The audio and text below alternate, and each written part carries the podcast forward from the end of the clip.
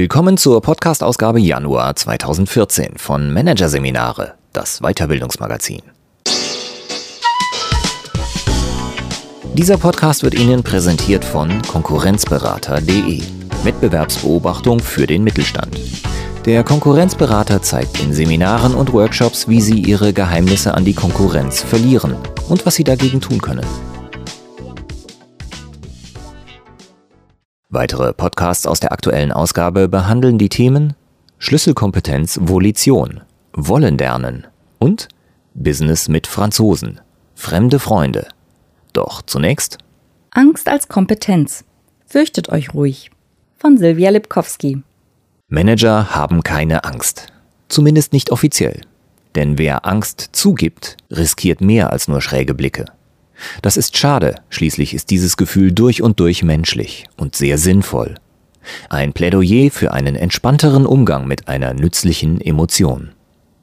Hier ein Kurzüberblick des Artikels. Tabuthema Angst. Warum keiner darüber spricht. Formen der Angst. Wovor sich im Business jeder fürchtet. Nützliches Urgefühl. Wie es neurologisch funktioniert und warum. Wertvolles Warnsignal. Funktionale Paranoia macht innovativ. Antrieb Angst, wie sie Höchstleistungen erst ermöglicht. Und Mut zur Angst, wie es gelingt, die eigenen Ängste zu managen. Angst hat ein schlechtes Image. Weil sie immer mit den negativen Folgen, Nervosität, Schock und Panik verbunden wird, wird sie meist verschwiegen, verleugnet oder verdrängt. Und verachtet. Wenn jemand zugibt, dass er Angst hat, gilt er als Weichei, als Loser, erklärt Alexander Huber. Deshalb redet keiner gerne darüber. Dass es Huber trotzdem tut, liegt daran, dass er es sich leisten kann. Keiner dürfte den Extremsportler für ein Weichei halten. Er ersteigt die höchsten Berge der Welt, erklimmt die steilsten Felswände free solo, also allein und ohne Hilfsmittel, und wagt sich furchtlos ohne Seil und Sicherung auf Klettertouren, auf denen sein Leben immer mal wieder buchstäblich an seinen Fingerspitzen hängt. Mache ich dabei einen Fehler, sterbe ich. So einfach ist das, stellt Huber nüchtern fest.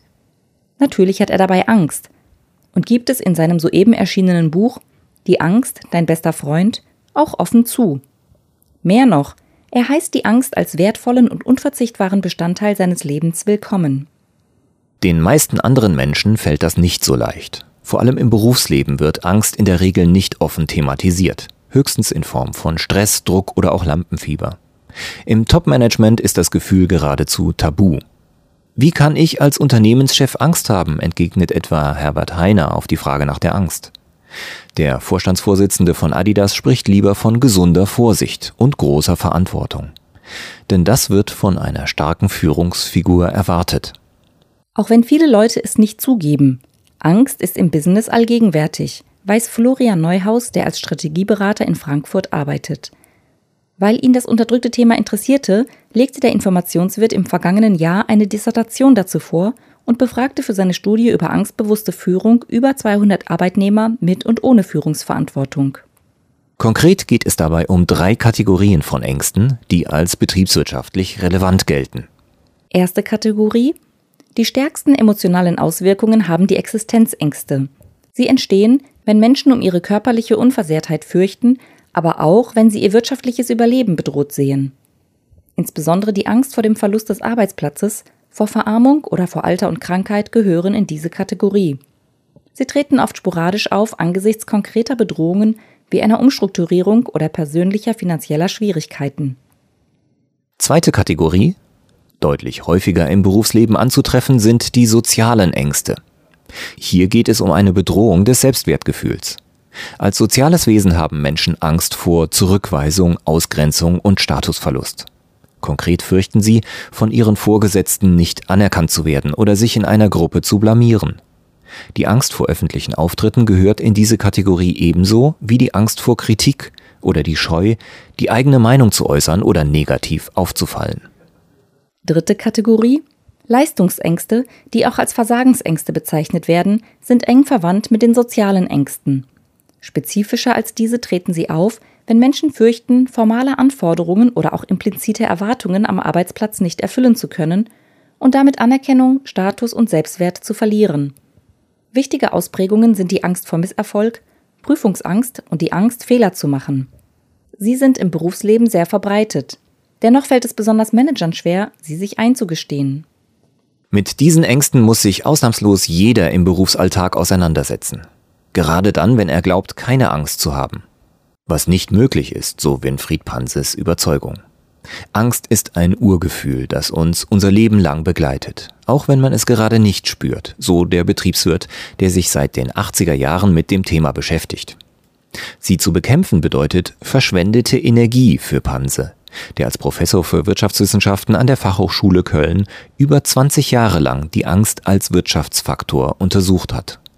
Und sie zu verdrängen ist nicht nur schwierig, sondern auch kontraproduktiv. Tatsächlich wäre der Mensch ohne die Angst nicht weit gekommen, stellt Borwin Bandelow fest. Ihr liegt ein primitives System im Hirnstamm zugrunde, das unser Überleben sichert, erklärt der Facharzt für Psychiatrie, der sich auf das Thema Angst spezialisiert hat. Dieser Mandelkern, auch Amygdala genannt, sorgt dafür, dass wir zähnefletschenden Hunden oder heranrasenden Autos instinktiv ausweichen, erklärt Bandelow, der die Klinik für Psychiatrie und Psychotherapie an der Universität Göttingen leitet. Weil es in solchen Momenten schnell gehen muss, arbeitet dieses System weitgehend autonom. Es sorgt blitzschnell für die Ausschüttung von Stresshormonen, jagt unseren Puls hoch, beschleunigt die Atmung und schärft alle Sinne. Von der bewussten Informationsverarbeitung im Gehirn lässt sich die Amygdala dabei nicht beeinflussen.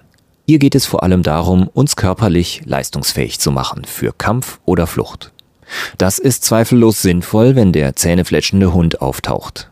Es greift aber heute noch genauso, wenn beispielsweise überraschend ein Gang zum Rednerpult ansteht. Hier greift aber auch ein zweites Angstsystem, das für die bewusste Risikoabwägung zuständig ist. Es sitzt im Großhirn, im präfrontalen Kortex und warnt vor den schädlichen Folgen, die eine Handlung oder Entscheidung haben kann. Auf der Basis von Wissen und Erfahrungen werden hier Chancen bewertet und gegebenenfalls ergriffen. Hier entstehen aber auch soziale Ängste. So weiß der präfrontale Kortex etwa, dass wir Anerkennung verlieren, wenn wir dem spontanen Fluchtinstinkt nachgeben und uns nicht auf die Bühne wagen. Auch dieses zweite Angstsystem hat durchaus seinen Nutzen. Es macht uns vorsichtig und hilft uns bei der Impulskontrolle. Wenn wir keine soziale Angst hätten, würden wir uns auch nicht um Moral scheren, gibt Angstexperte Bandelow zu bedenken. Weil wir fürchten, im Ansehen der anderen zu sinken, hält sie uns davon ab, auf der Suche nach Bedürfnisbefriedigung Regeln zu brechen und absurde Risiken einzugehen. Menschen, die zu wenig Angst haben, tun genau das, weil sie das körpereigene Belohnungssystem dazu treibt, glaubt Psychiater Bandelow.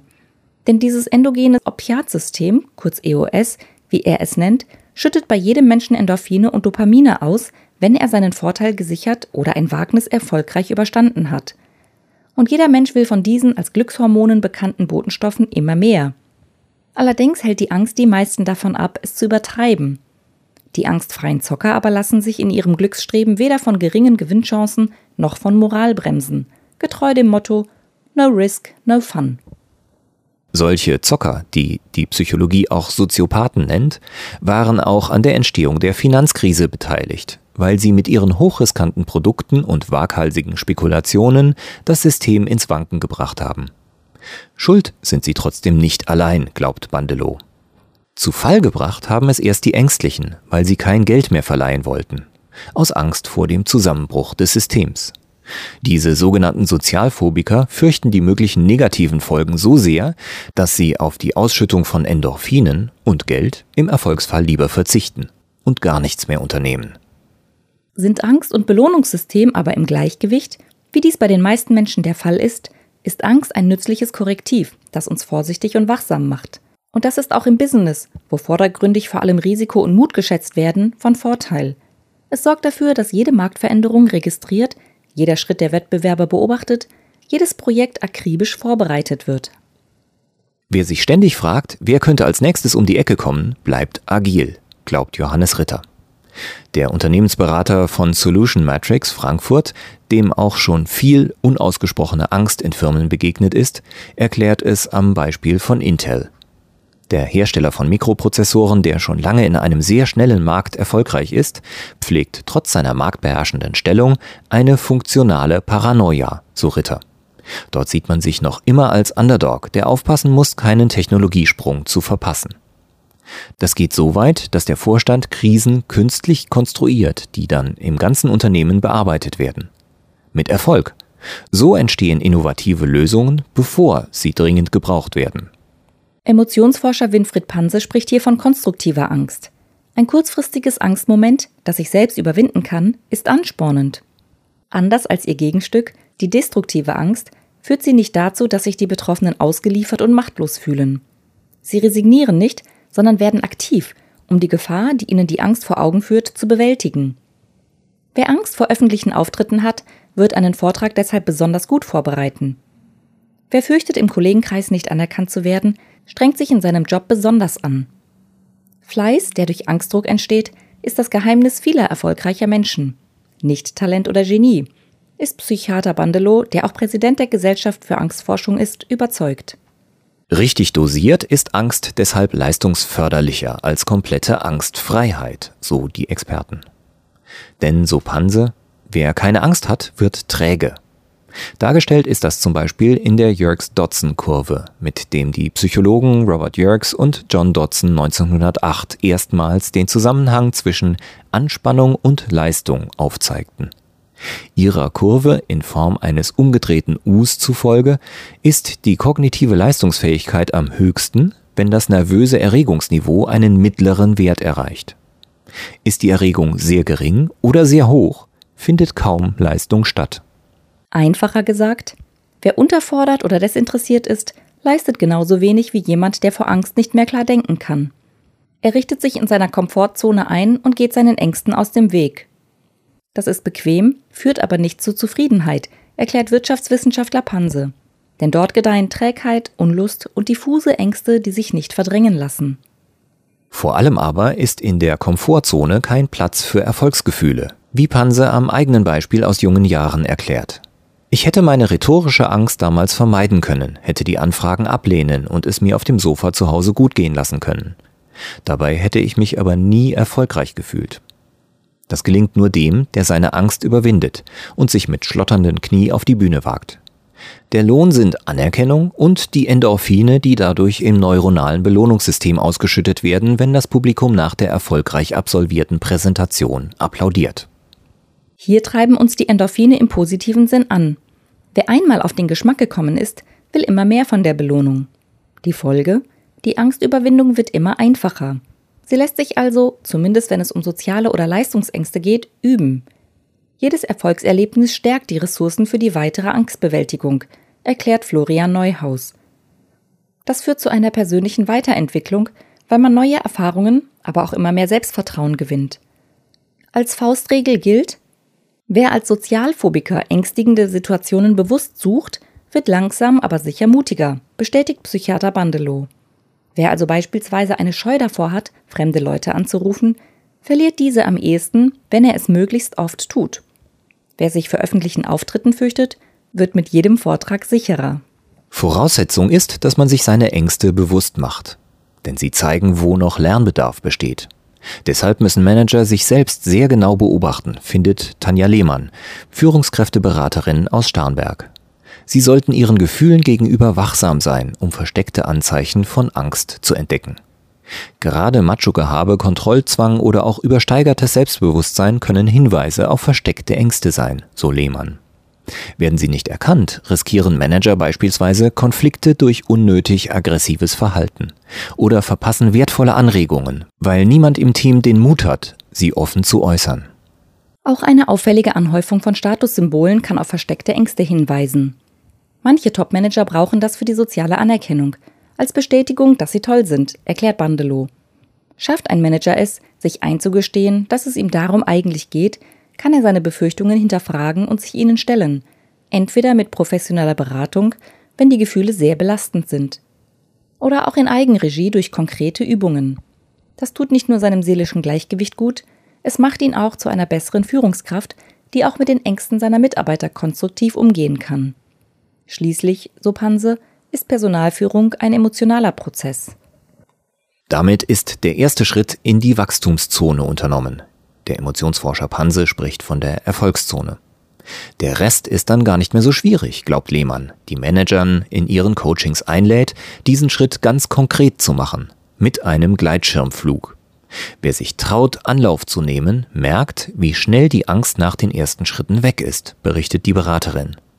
Dann konzentrieren sich die Flieger nur noch auf Thermik, Technik und die Anweisungen des Piloten. Und hinterher sind sie mächtig stolz auf sich, so die Beraterin. Solche Erfolgserlebnisse helfen zu akzeptieren, dass Angst etwas ganz Normales ist. Und das muss Managern gelingen, ist Wirtschaftswissenschaftler Panse überzeugt. Wirtschaftliche Entscheidungen gehen immer mit Angst einher. Die innere Bereitschaft, Angst zu haben, ist deshalb unverzichtbar. Nur wer zugibt, dass er auch mal unsicher ist, kann wirklich Verantwortung übernehmen und aufhören, sich hinter Kollegen, Projekten oder externen Beratern zu verstecken. Einmal mehr kommt uns die Natur dabei zu Hilfe, tröstet Angstexperte Bandelow. Glücklicherweise verliert man die Angst im Alter. Aber auch das hat, wie so vieles beim Thema Angst, zwei Seiten. Um nicht träge zu werden, sollten Unternehmen darauf achten, immer wieder junge Leute in verantwortliche Positionen zu bringen. Sonst werden die, die das Sagen haben, immer bequemer, warnt der Göttinger Psychiater. Ihnen fehlt die Energie, die aus der Angst geboren ist.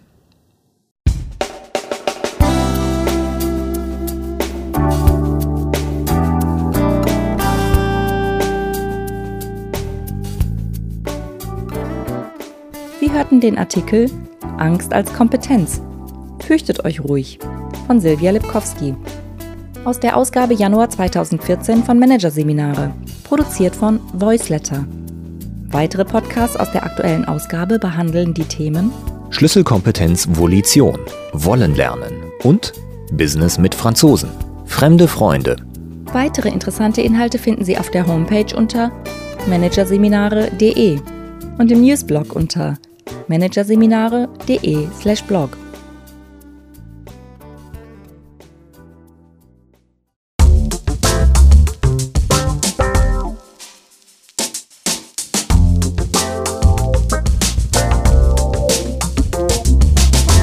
Das war der Podcast von Managerseminare, das Weiterbildungsmagazin. Ausgabe Januar 2014. Dieser Podcast wird Ihnen präsentiert von www.konkurrenzberater.de. Wettbewerbsbeobachtung für den Mittelstand. Übrigens, auch mittelständische Unternehmen stehen unter ständiger Überwachung durch fremde Geheimdienste und sind Ziel systematischer Attacken ihrer Wettbewerber. Informationen dazu, wie sie sich schützen können, finden Sie unter www.konkurrenzberater.de.